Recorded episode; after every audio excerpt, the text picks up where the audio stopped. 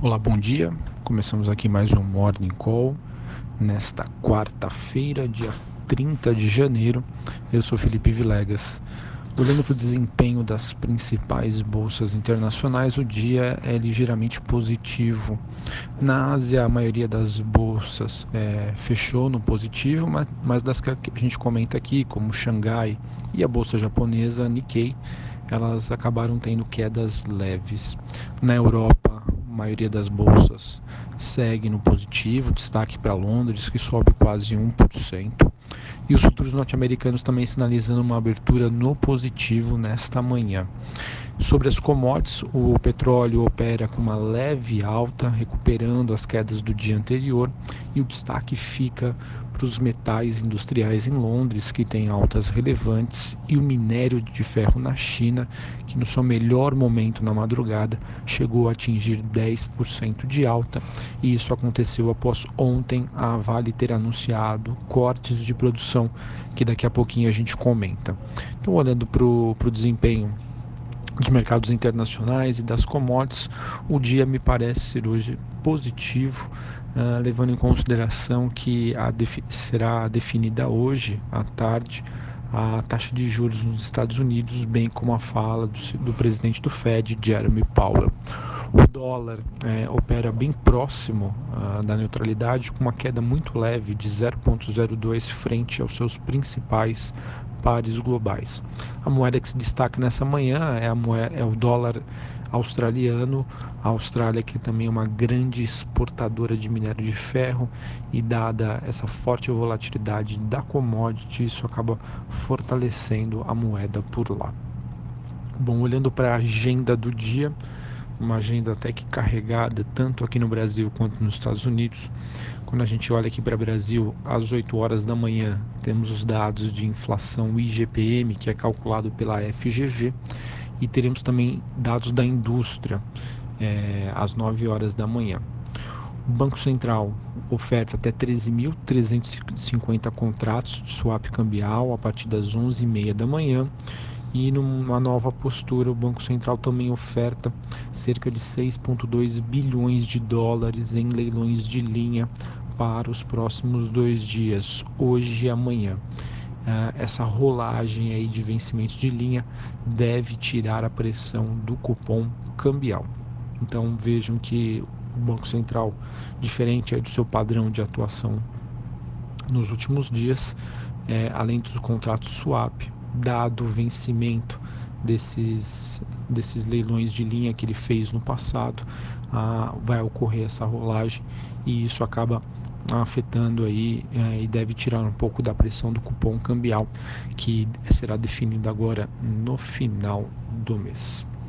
Bom, sobre o noticiário corporativo, muitos destaques. É, acho que eu quero começar aqui falando sobre a Vale.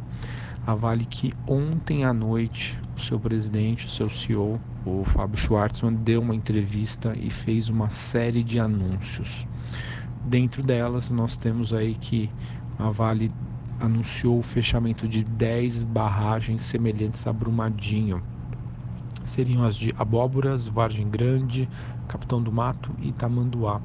E no complexo de Vargem Grande seria Jangada, Fábrica Segredo, João Pereira, Alto Bandeira, entre outras. É, o objetivo disso é que ocorra né, uma, uma, uma fiscalização melhor, né, que, ela, que ela mostre aí que identificou o problema e está tomando aí as devidas providências. E como consequência disso, haverá uma redução na sua produção, tá? pela, pela paralisação dessas barragens, que segundo a própria Vale, isso será compensado através do aumento da produção em outros sistemas produtivos.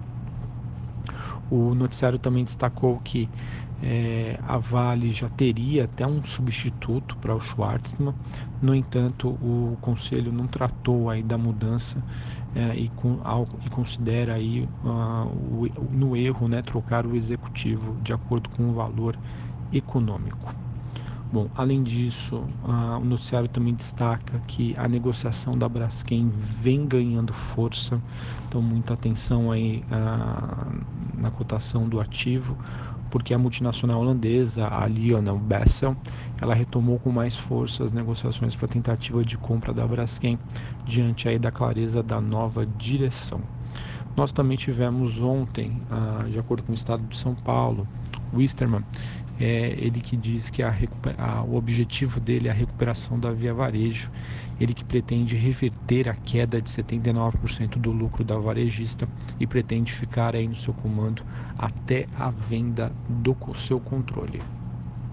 E para finalizar, dentro das notícias importantes, o Santander Brasil Sambi11 divulgou aí o seu lucro de 12,16 bilhões de reais em 2018, com um crescimento de 52%. Santander, então, que inaugura a temporada de resultados dos grandes bancos, com um lucro líquido recorrente acima do consenso aí do mercado no quarto TRI produto aí de um forte aumento das receitas com os serviços bancários, que mais do que compensou aí uma alta nas provisões de empréstimos ruins e das despesas administrativas. Os investidores costumam é, levar os resultados aí da, do Santander, pois eles servem como uma proxy de como devem ser os resultados de Bradesco, Itaú Unibanco e Banco do Brasil que reportam à frente e se os resultados aí do, do Santander marcarem a tendência, a expectativa é que essa temporada de balanços para os bancos deve ser bastante aí positiva. Quero destacar aqui que o Santander Brasil ele se beneficiou dos ganhos sólidos nas receitas de tesouraria em virtude da, da queda uh, dos juros após aí o final do processo eleitoral e da distribuição de juros sobre capital próprio que acaba sendo abatida do imposto de renda.